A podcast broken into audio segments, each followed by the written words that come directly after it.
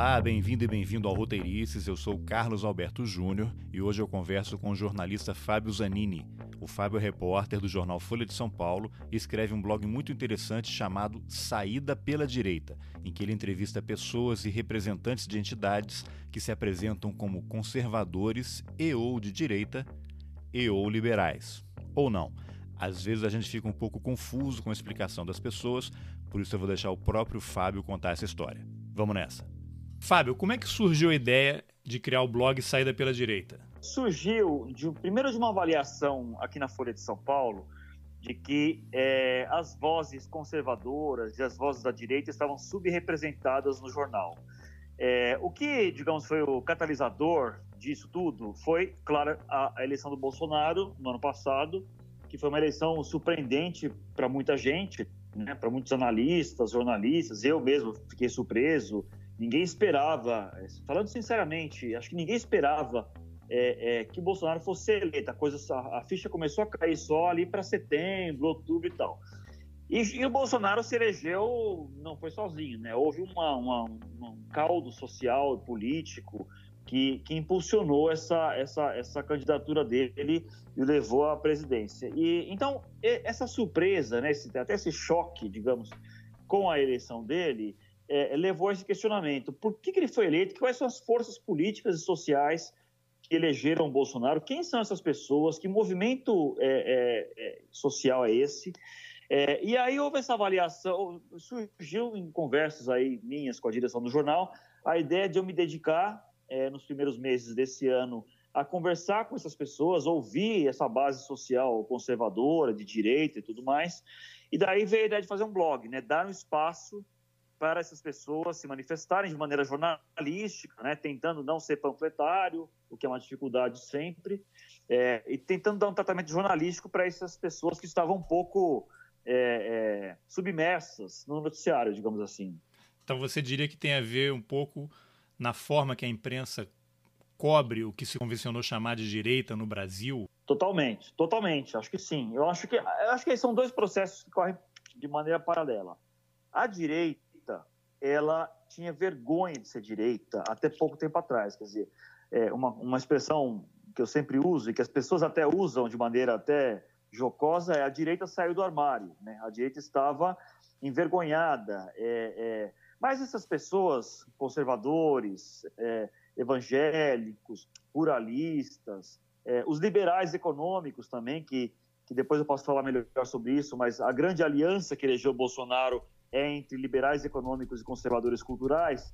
Mas, enfim, essas pessoas até 2013, 2014 estavam um pouco soterradas no debate pela, pela hegemonia do PT, da esquerda. Né? É, é o PT tinha uma, uma força política muito, muito grande. Até, é até engraçado a gente pensar isso hoje, mas até 2013, 2014, a força política do PT era cachapante. Então, é, é, essas vozes estavam um pouco escondidas. E, obviamente, a imprensa dava pouca bola para essas pessoas, tratava como uma curiosidade, algo até folclórico. Esses liberais, a turma do Estado mínimo, o pessoal que defendia escola sem partido, e por aí vai. É, e, é, e, de repente essas pessoas surgem no debate, é, é então fica claro que ninguém estava acompanhando de maneira como deveria ser, né, de maneira correta e constante esse fenômeno da direita. Qual é o critério que você usa para classificar isso que se chama de direita? Porque você tem uma espécie de aliança, né? esse arco, né? tem até aquele chavão lá do Bala, Boa e Bíblia, né? Tem a bancada lá no Congresso, da, isso, a, a BBB. Qual é o critério que você usa para identificar? Porque às vezes eu acho um pouco estranho assim, de você rotular algumas categorias ou as pessoas. Se o cara ele é ruralista, então ele obrigatoriamente é de direita, é um cara que defende que as pessoas andem armadas, é um cara ultraconservador. Como é que você estabeleceu esse critério aí para definir o que é direita e essa cobertura? É, essa é uma pergunta bem interessante e é uma coisa que eu me pergunto diariamente e ouço questionamentos diariamente de muita gente com quem eu converso. É, não existe a direita, assim como não existe a esquerda. Existem as direitas e existem as esquerdas, né? Uma coisa que eu descobri nesse processo todo é que a direita ela é quase que tão fragmentada quanto a esquerda. A piada que se fala que a, que a esquerda só se une na prisão, né? Na direita, talvez se tenha um equivalente aí, não sei onde que a direita se uniria, talvez no impeachment, sei lá. Mas existe, existe algo parecido também na direita, existem, existem várias direitas. É, de maneira geral, é, o que, que é, elegeu o Bolsonaro e, e, quais são. Digamos, se eu tivesse que estabelecer duas metades dessa direita, eu diria que são é, os liberais, é, é, privatistas, a turma do Estado mínimo, libertários e as várias facções dos liberais econômicos e os conservadores culturais, né? os evangélicos, a, a, o pessoal que defende é, redução da maioridade penal, escola sem partido, combate ao, ao consumo de drogas e etc. É, e fazendo a ressalva de que mesmo nesses campos existem é, é, subdivisões. Então, você perguntou dos ruralistas, né? Ah, mas os ruralistas são direita? De maneira generalizante, sim, mas não 100%. Vocês, vocês, existem ruralistas de esquerda, né? não são muitos. Existem evangélicos progressistas, é, é, não são muitos. É, é claro que quando você é, categoriza, você sempre simplifica, generaliza, em algumas situações até comete injustiças e tal. Mas o, o, o que é o critério que eu, que eu utilizo? Né? Quer dizer, é o conservador cultural, é aquela, é aquela pessoa ou grupo que defende os valores da família, da propriedade, da vida. Essa, essa, essa trinca define muito bem o que é a direita, na defesa da família, da propriedade e da vida. É, é, em oposição ao que a esquerda defende, que é distribuição de renda, justiça social e etc. Então, grupos que defendem é, família, propriedade e vida é, geralmente são de direita, são conservadores. Grupos que defendem Estado mínimo, privatização total, é, é, abertura de capital, que no governo Bolsonaro orbita em torno do Paulo Guedes, também são um outro tipo de direita. É, geralmente os liberais, é, eles, eles gostam de ser categorizados como uma terceira característica, terceira escola, uma terceira via. Os liberais econômicos não gostam muito de ser chamados de direita. Mas, de maneira, como a gente, como jornalista, tende a categorizar tudo e simplificar, e como há muitos pontos de contato, então eu adotei essa, essa classificação de também colocá-los no guarda-chuva da direita. Mas, é, mas são é, denominações sempre muito polêmicas, sujeitas a questionamentos, é uma, é, é uma questão perene para mim isso aí. E como é que tem sido a receptividade do blog? Porque uma coisa que eu achei muito interessante e relevante para a coluna é que você leva os caras a sério, né? Você escreve, pelo menos é a impressão que eu tenho, e eu, como te conheço já há algum tempo, tenho certeza disso, você escreve um texto honesto, né? Você vai lá para ouvir o que os caras têm a dizer. E, e, e, lógico que eu percebo uma, uma fina ironia aqui e ali em alguns dos textos, acho que nem você consegue se conter, né? Mas em geral é um Sim. texto muito correto e honesto e você dá voz para eles, né? Como é que tem sido a receptividade? É, essa é a ideia, né? É, é um blog de reportagens, né? Então eu faço eu faço é, os, os posts ali, os textos, eles se assemelham a matérias que eu eventualmente poderia publicar na, no jornal, na Folha de São Paulo. E diga-se de passagem, é, alguns desses textos acabam indo para o jornal também. O jornal às vezes aproveita, o jornal impresso, né? Esse dinossauro, mas que ainda está entre nós, o jornal impresso ele, ele aproveita alguns desses textos na, na, sua, na sua edição. Eu tenho fugido é, de, de fazer pensatas, de dar opinião, de fazer análises, é, um pouco porque eu gosto de fazer isso, eu não tenho, eu não tenho paciência para ficar, eu não tenho aptidão para ficar fazendo grandes pensadas. E mais importante, porque se eu começasse a fazer isso, ia virar um, um, um grande perfil de Facebook, né? Ia, ia virar é, é, talvez ali um espaço de opinião, virar bate-boca, ia virar é, é tenho as minhas opiniões sobre a direita. Eu não, aliás, eu não sou uma pessoa de direita, né? antes, que me, antes que você me pergunte. Tinha as minhas opiniões, mas as, as minhas opiniões sobre a direita eu guardo para mim. Eu, eu, eu, o, que, que eu quero? Eu quero dar voz a essas pessoas, tratá-las de maneira respeitosa, claro, fazer os questionamentos. Às vezes é uma linha muito tênue. Por um lado, eu tenho que dar voz a essas pessoas, porque esse é o objetivo do blog. Por outro lado, eu também não vou transformar o, o blog num grande release, não, uma grande assessoria de, da direita. Não, eu tenho que questionar, eu tenho que ser incisivo.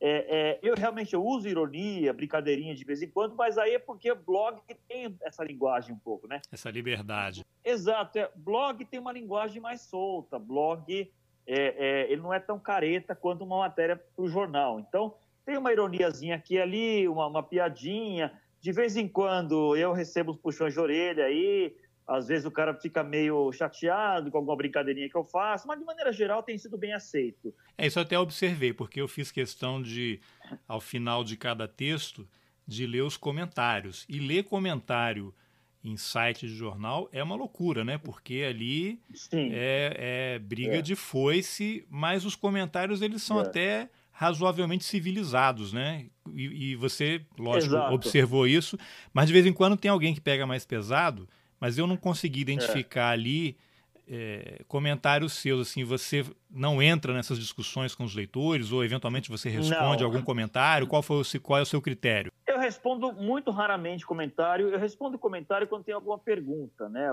às vezes o cara que tem uma pergunta, tem uma dúvida, algo que não ficou muito claro no texto, é, ou alguém que, que questione, né? Eu citei agora há pouco, é, tem, os, muitos liberais escrevem, dizendo, pô, mas eu não sou direito, eu sou liberal. Aí eu respondo, é, é, converso. É, é, uma, uma ressalva importante é, os comentários, eles, parte deles é, é, é moderada, né? São moderados. Então, os xingamentos, as, as ofensas, isso aí eu, eu bloqueio, porque eu não... Eu, eu, eu sou uma pessoa muito permissiva nesse caso.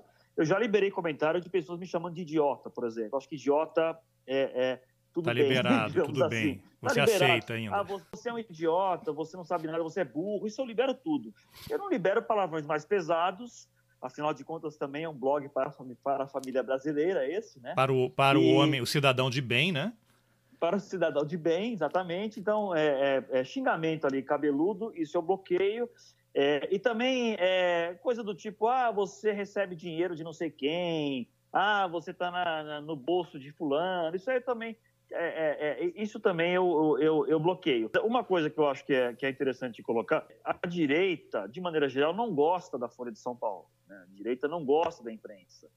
É, a direita, então eu não tenho essa ilusão de que eu vou ser uma pessoa de, de que eu farei com o meu blog, com que as pessoas mudem a sua opinião sobre a Folha, mudem a sua opinião sobre a imprensa, mas ao mesmo tempo as pessoas parece que reconhecem que ali há um canal que elas podem usar, uma relação um pouco de amor e ódio. As pessoas não gostam. Eu estou cansado de falar com gente que odeia a Folha, mas acaba falando comigo, porque enxerga ali um canal para as suas ideias. O que, que você tem aprendido com a feitura da coluna. Você agora há pouco falou que não é uma pessoa de direita, mas também não se declarou de esquerda. Afinal, você o que, que é, assim, ou direita ou esquerda, ou muito pelo contrário? Não, eu sou assim. É, eu sempre, o, o, que se fala nos Estados Unidos de swing voter, né? Eu sempre alternei é, é, os meus votos é, entre vários partidos. Eu já votei no PT, já votei no PSDB, é, já votei até no PMDB e, e outras situações ali. Então, é, eu, eu não sou uma pessoa de direita, eu não, eu, eu talvez eu, eu, me aproxime mais de um liberal. Eu acho que um liberal é um, é um, é um rótulo mais próximo do que eu aceito, um liberal econômico, liberal social. Isso, isso eu, eu, eu, tenho essa. Eu sou um cara que defende privatização, eu sou um cara que acha que tem que ter reforma na Previdência. É, então, mais que eu liberalize, eu também sou um cara que, que, que, que enxerga é, é, que na questão das drogas você tem que ter uma postura mais é, menos de criminalização, né? Então eu sou, digamos que me aproxime mais um liberal assim, mas eu não sou um cara muito dogmático em seguir. Eu já votei muita gente de muitos partidos assim. Eu sou, eu faço meio uma uma grande salada ideológica. O que, o que, que você tem aprendido aí com com a coluna? Você antes da gente começar a gravar, você falou que tinha começado a fazer pesquisa, né? O que, que você tenha aprendido com isso e tem algum entrevistado é, até o momento que que tenha assim chamado a sua atenção? Esse cara aqui sabe o que está falando? Porque em geral eu fui lendo as colunas, as pessoas se declaram de direita ou liberal, mas não tem muito um fundamento teórico por que ela se declara naquela posição. Não sei se você teve essa percepção também. É, eu acho que tem de tudo. Eu acho que tem de tudo. Tem o cara que é o, o direitista porque ele odeia o PT, então para ele isso basta, quer dizer, ele se, ele se define como de direita não por algo afirmativo, mas em negação a Lula, a PT, Dilma e etc. É, tem o cara que, que ele se declara de, de, de, direita porque ele idolatra o Bolsonaro, né, o bolsonarista lá, mais típico. E você tem o, direito ideológico também, você tem gente é, é, muito inteligente, eu acho, eu acho que tem de tudo, como na esquerda tem também, várias vertentes, você tem o cara que estuda, o cara que elabora. Os liberais, por exemplo, né, os liberais econômicos, os libertários, até os anarcocapitalistas, que eu descobri que existem também, são pessoas profundamente eruditas, profundamente é, que leem muito, que citam é, teóricos. O pessoal da escola austríaca, por exemplo, né, que é uma vertente bem radical do liberalismo econômico, é um pessoal bastante erudito. É, é existem institutos é, é, de direita brotando em vários lugares no, no país. Eu, eu, eu, fiz várias viagens recentemente. Eu fui para eu achei institutos liberais em Caruaru, em Campina Grande, é, é, Santa Maria, no Rio Grande do Sul, e por aí vai. É, então, o, e, e, eu tenho aprendido bastante, assim, tem sido uma... Mesmo pessoas é, é, que, que, às vezes, que às vezes são alvo, talvez, de um certo preconceito das elites esclarecidas, né? Os evangélicos, a bancada da bala. Eu falei com, eu falei com, com pessoas de todas essas é, todas essas vertentes, né? Então, é, é, para mim, eu, eu como jornalista, curioso por natureza, somos, somos jornalistas curiosos, né?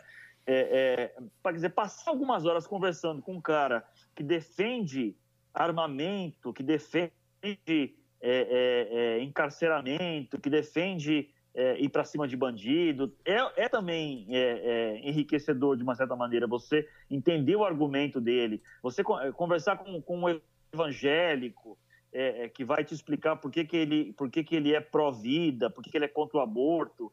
É uma coisa é, interessante também. Você, de maneira geral, o blog tem sido um grande, é, uma tentativa muito grande de, de um, um, exercício de empatia da minha parte, né? É, é, é, o, que, o, que, eu tento fazer muitas vezes é me colocar no papel do meu interlocutor, né? Como eu te falei, eu não sou uma pessoa de direita, não sou conservador, mas eu estou falando com um direitista conservador do outro da mesa. Então, às vezes eu tento me colocar um pouco na, na, na pele dessa pessoa, é, tentar entender por que essa pessoa tem essa visão de mundo, é, é, é tentar estabelecer alguma empatia. Então, assim, de maneira geral, é, eu acho que tem sido uma grande. Eu me sinto meio Cristóvão Colombo, assim, chegando no novo mundo. Quando você se depara com um cara que diz que bandido bom é bandido morto, qual é a sua reação? Você só balança a cabeça assim? ou você Não, entra no argumento com ele? Não, assim, eu, eu entro num argumento, mas é, eu não entro em bate-boca, né? Quer dizer, uma coisa é, eu tento não transformar aquilo num bate-boca. Estou me colocando como jornalista. Né? Eu, eu, já, eu, já, eu já entrevistei gente que é cética do clima, né? Que questiona o aquecimento global. Eu já entrevistei é, é, gente, é, pessoas que, que defendem, assim, o uso de agrotóxico indiscriminado. Aliás, não pode falar agrotóxico, a palavra é defensivo, né? Na direita eu fui, eu, tive, eu fui conversar, fui para uma feira agrícola em Ribeirão Preto, né, em maio, chamada AgriShow, uma feira importante, e lá, obviamente, só ruralista, né? E, eu, e, a primeira conversa que eu fui ter lá com uma pessoa, eu me referi a agrotóxico e foi uma das maiores gafes dos últimos tempos que eu dei, porque esse termo é considerado profundamente pejorativo. Você é praticamente um sobrevivente dessa feira, então. Exatamente.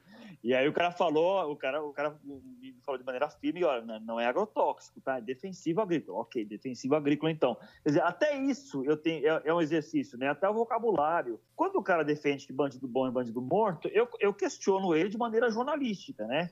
Qual é a evidência que tem disso? É, é, existe alguma, alguma, algum exemplo em algum lugar de que você matar pessoas, você você resolve o problema, e, e, e, a questão de matar inocentes, enfim, eu começo a colocar argumentos, mas eu não, não eu, tentando não transformar aquilo num bate-boca, né? Porque a ideia não é essa, a ideia é você instigar pessoas e provocar, no bom sentido, pessoas para que elas coloquem as suas ideias. Mas como eu já falei também é, é, antes, é, é, eu não quero transformar o blog num grande assessoria de imprensa da direita. A ideia não é essa. Eu uso para o blog parâmetros que eu sempre usei como repórter da Folha.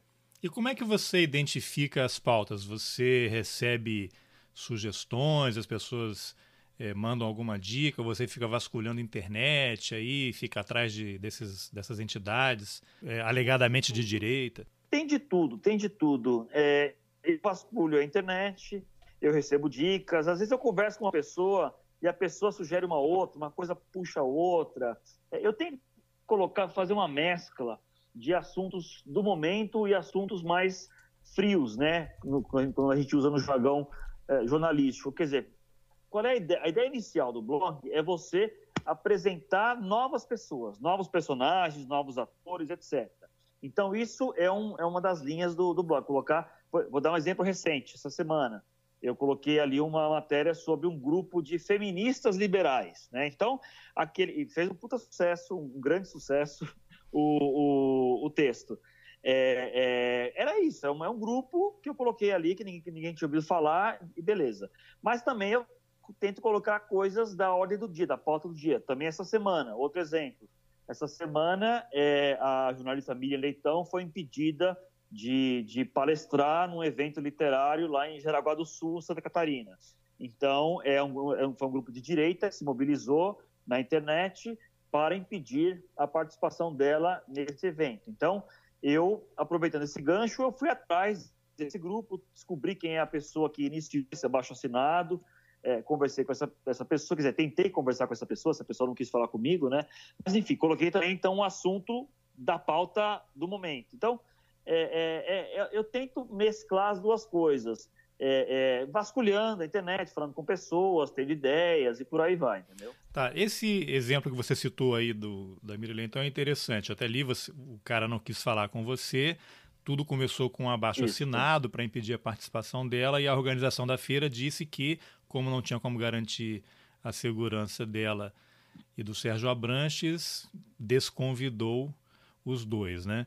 Você Isso. percebe nessas conversas Isso. que há uma espécie de escalada nesse tipo de movimento, porque já tem alguns anos que houve também aquele, aquela exposição do Queer Museum, acho que o Santander isso, cancelou isso. o evento por causa de manifestação. Você percebe que há algum tipo de escalada? Daqui a pouco, sei lá, vai ter petição de gente querendo queimar, fazer fogueira para queimar livro? Sim, sim, é, percebo, acho lamentável esse, esse exemplo da Miriam Leitão é, é, é, é lamentável, né? É você você evitar a interlocução, você está bloqueando a interlocução. Né? Eu não tenho nenhum problema com é, é, abaixo assinado, não tenho nenhum problema com manifestação, até soltar rojão, eventualmente. Eu não tenho nenhum problema. Acho que, acho que tudo tudo faz parte, polarização no, no, Facebook, acho que tudo isso é do jogo. O problema é quando você começa a obstruir os canais, né? Como é o caso da, da, da, da Miriam, né? Você, você é, perde até a oportunidade de, de, debater, de discutir, de divergir. É, é, eu gostaria muito mais que essas pessoas que fizeram esse abaixo-assinado, que em vez de terem feito esse abaixo-assinado, tivessem ido lá no evento dela e respeitosamente feito perguntas críticas a ela, é, é, é, que fossem duras com relação contra ela, nenhum problema quanto a isso, mas que, que houvesse o debate, né? E, e, e percebo sim uma escalada é, é, nos últimos tempos aí de intolerância, é uma coisa que me preocupa muito. É, é acho que é um sinal, é um efeito do, do, do, do nosso tempo, né? É um, é um, sinal do nosso tempo. E aonde isso vai parar, eu não sei. É, é, muito preocupante. Eu acho esse evento da, da Miriam Leitão, né, do cancelamento da palestra, eu acho que foi um divisor de águas aí muito preocupante, é um marco muito negativo dentro dessa, desse, desse processo que nós estamos vivendo. Eu queria amarrar alguns pontos aqui para você fazer um comentário. É algo que eu já percebo há alguns anos, mas o que se chama, ou que as pessoas resolvem dizer, ah, a direita radical aparentemente se uhum. apropriou uhum. dos símbolos nacionais, né, da bandeira nacional, da camisa da seleção, e acabou virando um, um, as pessoas têm uma certa ojeriza, né? Tem gente que não tá, não, não torce mais para a seleção brasileira. O Bolsonaro vai lá na entrega do troféu da Copa América e tal. As pessoas se sentem um pouco uhum. aviltadas, né? Nisso daí, você percebe é, algum tipo de reação? Como é que você avalia isso? É, isso é uma coisa interessante, porque a gente fala muito da nova direita, né? Essa nova direita é, que surgiu, esses, esses grupos de jovens, institutos e pessoal de redes sociais e tal, tudo isso é verdade, mas é uma nova direita também até certo ponto, porque ela resgata, é, ou, ou, talvez seja uma, uma, uma, uma, direita ressuscitada, talvez seja um, um termo um pouco mais apropriado, né? É, é, essa direita que estava submersa, ela, quando ela ressurge, ela resgata alguns símbolos antigos, né? O próprio Bolsonaro é isso, né? O Bolsonaro é uma pessoa que resgata muito, muita coisa da época da ditadura militar, dos anos 70 e tudo mais. E, e, e uma das estratégias é, é, é, dessa nova direita, entre aspas, é, é, é, o uso de símbolos. E são símbolos é, que vêm de um passado autoritário, de direita. Então, você pega a, a questão da seleção brasileira, Vamos lembrar que nos anos 70, na ditadura militar, a seleção brasileira era muito identificada com o regime militar, né? Você tinha o presidente Médici indo no estádio, você tinha toda, todo o dilema da esquerda na época, em torcer ou não para a seleção de 70, né? Porque a vitória da seleção na Copa do Mundo daria um impulso político à direita, é, é, uso dos símbolos nacionais, uso do verde e amarelo, é, em oposição ao vermelho da esquerda, o uso da bandeira, tudo isso é um resgate, de, e, e, até resgates mais antigos, né? Você tem os monarquistas aí, que ainda são uma franja muito pequena, mas os monarquistas, esses neomonarquistas é, ressurgindo. Então, toda essa simbologia, o verde-oliva dos militares, toda essa simbologia, ela está renascendo agora. É, e, e, a, e vira realmente é, é, como você falou, é, pessoas até que deixam de torcer para a seleção brasileira, ou até a, a, a, uma, uma, uma, uma, estilista de, se não me engano, de Belo Horizonte, não sei de onde, que teve a brilhante ideia de fazer uma camisa da seleção brasileira vermelha, né? Acho que teve uma brilhante ideia sem ironia. É, então, o, inclusive, situação... inclusive eu tenho, eu comprei essa camisa, eu tenho com a foice ah, é? e o martelo ali. É, eu achei uma grande ideia. Eu achei uma grande ideia. Você deve ter faturado um monte. Acho, acho ótimo isso. É, é, é, o espírito capitalista da esquerda, inclusive, né? Exato, é, subvertendo o comunismo. Isso, realmente. Exato. Tem muito isso, né? Tem muito essa, essa apropriação, essa, é, esse renascimento de símbolos pátrios, a discussão sobre ter de novo aula de educação moral e cívica, o patriotismo, e por aí vai. É, é, são coisas que, que são resgatadas por essa suposta nova direita. Né? Agora, ô, Fábio, qual é a importância de se cobrir o Olavo de Carvalho? Porque agora até diminuiu um pouco, né? Mas no começo do ano era uma loucura, porque quase todo dia é. tem, você tem quase é. setorista do Olavo de Carvalho, né? Qual é a importância de sim, se cobrir sim. esse cara? Olha, é, grande, é grande, devo dizer. O Olavo de Carvalho, apesar de todo o lado folclórico dele, dos palavrões que ele cita, das grosserias né, dele, o fato é que o Olavo de Carvalho ele tem, sim, influência, é inegável isso, não dá para fingir que não. É, ele tem uma influência é, sobre um alto escalão do governo, a começar do próprio presidente, mas não apenas, né? É, os filhos, alguns ministros, etc. E o Olavo de Carvalho, é, algumas pessoas às vezes custam acreditar quando eu digo isso, mas o Olavo de Carvalho ele tem um respeito na direita, é uma parte da direita, não toda. Os conservadores mais duros ali, né? Os conservadores mais mais raiz. Por quê? Porque o Olavo de Carvalho ele é acreditado como uma espécie de herói da direita, porque as pessoas é, é, consideram que o Olavo de, Carvalho foi, Olavo de Carvalho foi o primeiro a ter a coragem de romper com a hegemonia intelectual da esquerda. O conceito de hegemonia cultural, intelectual, é muito importante para essas pessoas. Né? A, é, inclusive, eu, eu até escrevi no blog isso, a pessoa mais odiada, barra temida pela direita hoje, não é Karl Marx, é, não é, sei lá, Lula no Brasil, é um sujeito chamado Antônio Gramsci, é um italiano marxista que criou o conceito da, da, da hegemonia cultural, né? que, é, que, assim, de maneira bem simplificada, a esquerda tentou implementar o comunismo não deu certo e agora a esquerda vai se infiltrando na academia, nas universidades, na imprensa. É o tal do marxismo cultural. É o tal do marxismo cultural, é esse termo. Né? Então a direita coloca como prioridade o combate ao marxismo cultural. E a direita, ela admite que ela perdeu ou, ou, ou ela foi derrotada nesse debate. A, a, a, direita não tem nenhum problema em admitir que, o, que no século XX ela perdeu esse debate. Então ela quer reagir, ela quer, ela quer combater o marxismo cultural é, é, agora para tentar, é, de uma certa maneira, a direita inveja até a esquerda, porque a esquerda conseguiu estabelecer essa suposta hegemonia cultural. E a direita quer entrar nesse campo também. E eles, e eles consideram que o Olavo de Carvalho é a pessoa que melhor é, é, é, articulou essa noção, que primeiro desafiou essa hegemonia cultural, que primeiro questionou o marxismo cultural. É, então, Olavo de Carvalho, ele tem um respeito realmente, as pessoas realmente muitas delas leram os livros do Olavo de Carvalho, fizeram o curso dele. É, e esse, essa, essa, essa parte folclore, eu, eu, eu acho, já falei isso até para gente até de esquerda, é, acho que o grande erro é, da, da esquerda seria considerar o Olavo de Carvalho apenas um, um, um folclórico grosseiro que fica falando de palavrões o tempo todo. O Olavo de Carvalho é, ele, ele tem uma influência real. E, e, e, quando ele fala, é, vira pauta, não tem jeito. Né? Embora ele esteja mais quieto agora, eu acho que o Bolsonaro aparentemente, aparentemente conseguiu convencê-lo a se controlar um pouco aí, parar de atrapalhar o governo. Né? Você fez o curso do Lavo de Carvalho? Não fiz ainda, não, não fiz, não pretendo fazer, não pretendo fazer.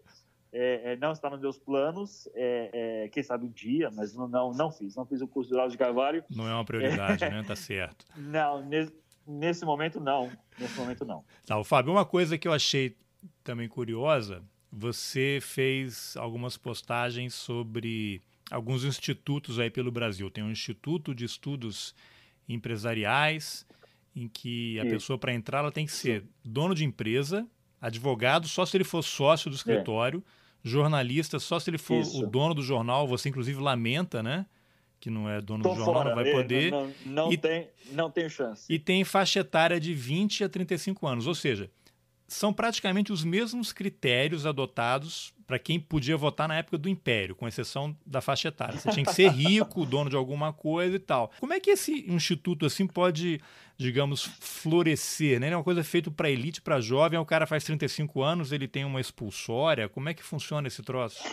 É, esse instituto especificamente, Instituto de Estudos Empresariais, é um instituto bastante importante porque ele organiza o principal evento liberal é, do Brasil todos os anos, que é o Fórum da Liberdade. Todos os anos, é, em Porto Alegre, que é a base do instituto é lá, ali por abril, março, abril, é, é, é acontece o Fórum da Liberdade, que vem palestrantes internacionais, vem liberais, vem conservadores também, até o Papo Lavo de Carvalho participou por videoconferência é, esse ano, se não me engano.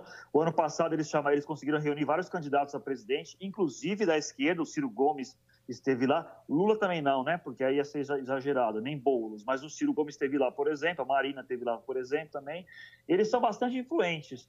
Eles são um instituto de formação de jovens lideranças, né?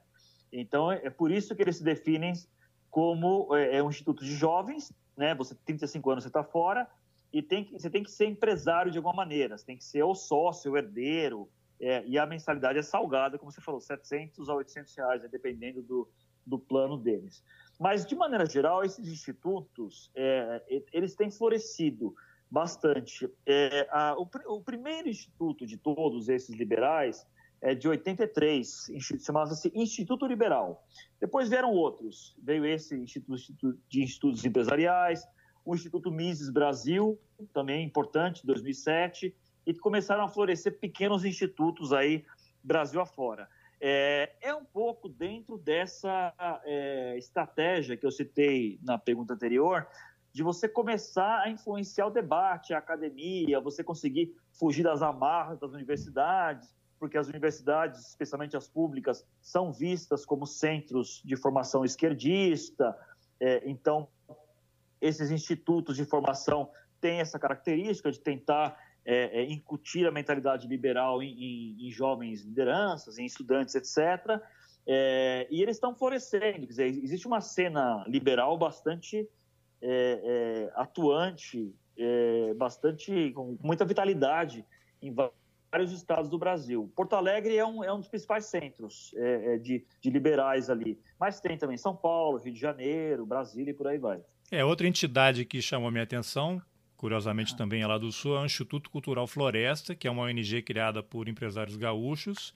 Lá no, no, no post você disse que eles doaram 1.200 armas para a polícia. Meses antes haviam doado carros, coletes, outros equipamentos. Foram doações que variaram entre 50 mil e 1 milhão, 1 milhão e meio de reais de 55 pessoas físicas e fizeram uma espécie de lei Rouanet da segurança com renúncia fiscal do governo gaúcho. Tem uma frase no texto que eu vou pedir licença para ler aqui, né, abrindo aspas, que é: A segurança tem três pilares: prevenção, presença ostensiva da polícia e punição. Onde é mais fácil atuar?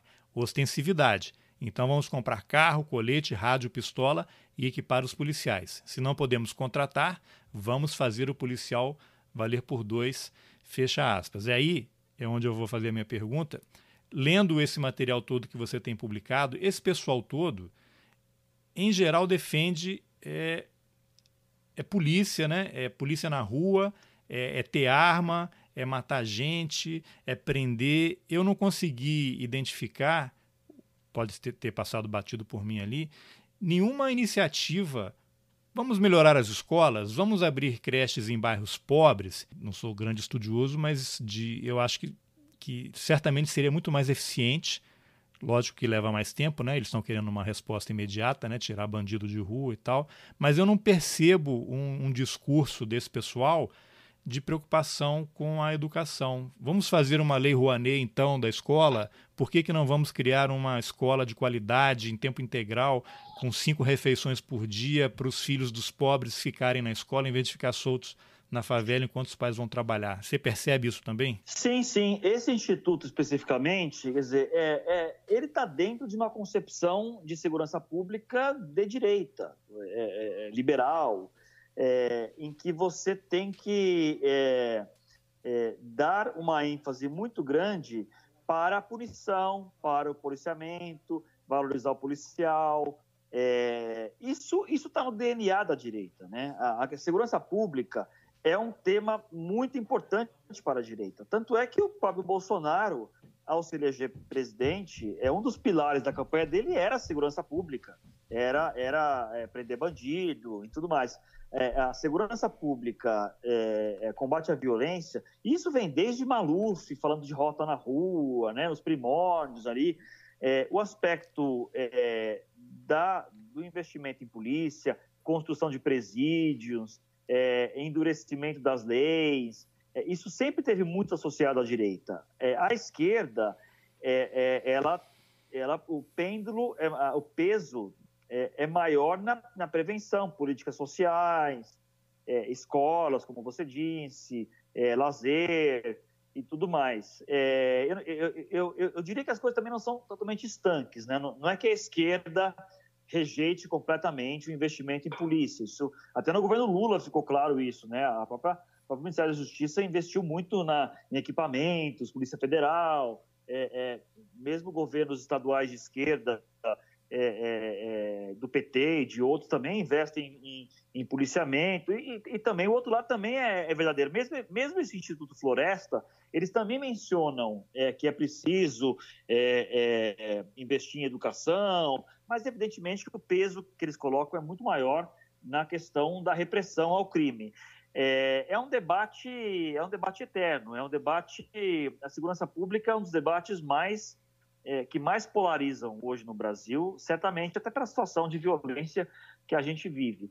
Mas é, esse instituto especificamente é um instituto de empresários também com alto poder aquisitivo, né? Afinal de contas, teve gente lá doando mais de um milhão de reais para a polícia. Então, é, é, tão fortes e influentes são esses empresários reunidos nesse instituto que eles até conseguiram mudar a lei, né? Aprovar uma lei na Assembleia que é essa espécie de lei Rouanet da segurança pública, que é você é, vai lá e compra um carro para a polícia, você doa e você abate isso do seu imposto.